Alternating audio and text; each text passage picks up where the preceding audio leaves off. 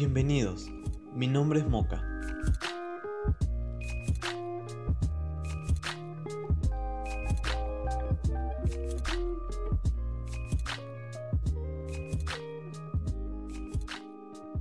En esta tarde vamos a relajarnos un poco con anécdotas graciosas, fruto de las ocurrencias que en ocasiones hacen las mascotas.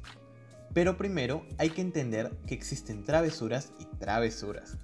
Hay que tener sagacidad para diferenciar el delgado hilo de la obediencia y el desacato. Muchos de nosotros sabemos que a veces hay travesuras que se nos escapan de nuestras patas, pero también sabemos que una corrección respetuosa nos puede volver a encaminar. Este tema ha estado rondando por mi mente porque últimamente algunos cuadrúpedos han estado haciendo alborotos por el vecindario, pero son esa clase de travesuras que dejan de tener inocencia en ellas. Lo más raro de todo es que todos ellos han sido mandados por el mismo rufián. Este se hace llamar Nerón. Yo no lo conozco, pero ¿recuerdan a Hiro? pues él, mi aprendiz, se ha estado enfrentando a los secuaces que ha enviado el tal Nerón y cada vez con más sabiduría. Como ustedes los humanos dicen, aquí hay gato encerrado.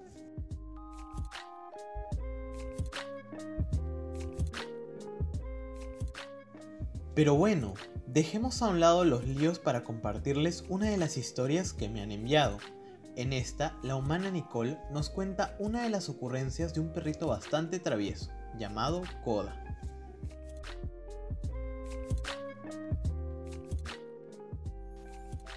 Yo tenía un perrito llamado Koda que era un bulldog y era súper travieso y súper hiperactivo. Ha hecho un montón de cosas por la casa. Antes eh, mordía los zapatos o los escondía o corría de un lado a otro y era increíble verlo. Pero ahí también hemos tenido un par de sustos con él, porque una vez eh, yo estaba comiendo y él me veía con su carita de por favor invítame un poco y yo no podía darle eh, mi comida porque tal vez podía ser alérgico. Y solo bajé el hueso del el pollo que había comido para que lo lama un poco y de verdad Koda lo succionó. El hueso desapareció. Y yo me asusté un montón y dije, Koda, no. Y cuando quise ver si se lo había comido o no, ya era muy tarde, porque sí, ya se lo había tragado.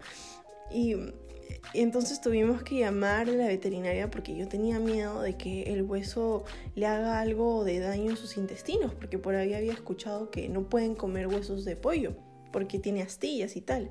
Entonces llamamos urgente a la veterinaria y le preguntamos, ¿esto acaba de pasar? ¿Qué hacemos? ¿Lo llevamos al veterinario o, o qué?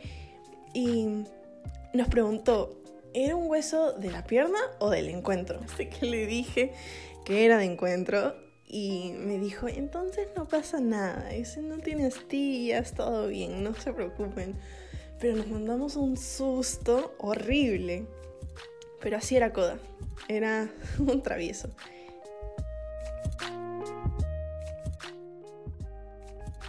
Un saludo para ti, Nicole.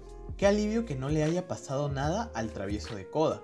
Sé que los bulldogs son un poco delicados, pero seguro el tuyo era muy fuerte. Ahora se viene la pregunta del día.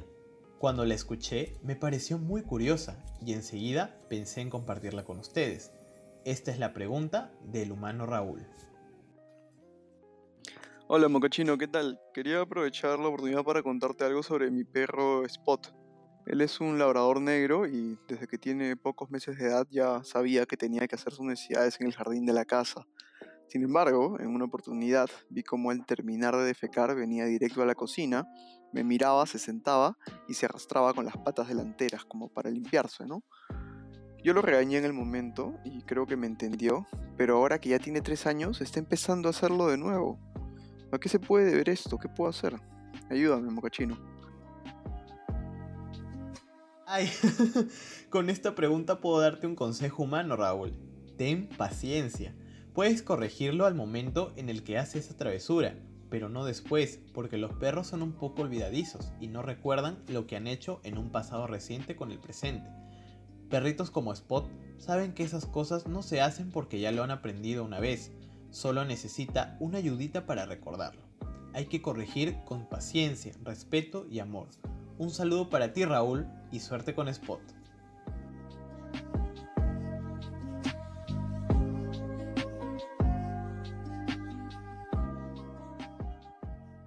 Un día más el sol se está poniendo y antes de volver con Seps quería compartirles una última cosa. Pues les quería decir que me siento grato por el impresionante avance que ha logrado mi aprendiz, pero aunque confíe en su tenacidad, tengo el presentimiento de que me necesitará más que nunca. Siento que se vienen cosas muy grandes para el pequeño y necesitaremos todo el tiempo que nos quede para su entrenamiento. Con esto quiero decir que en la vida los caminos no tienen final, simplemente cambia la forma en la que debemos continuar. Gracias por su compañía durante este tiempo. Se vienen nuevos rumbos y espero pronto contarles nuevas aventuras. Con esto me despido, hasta un próximo atardecer amigos.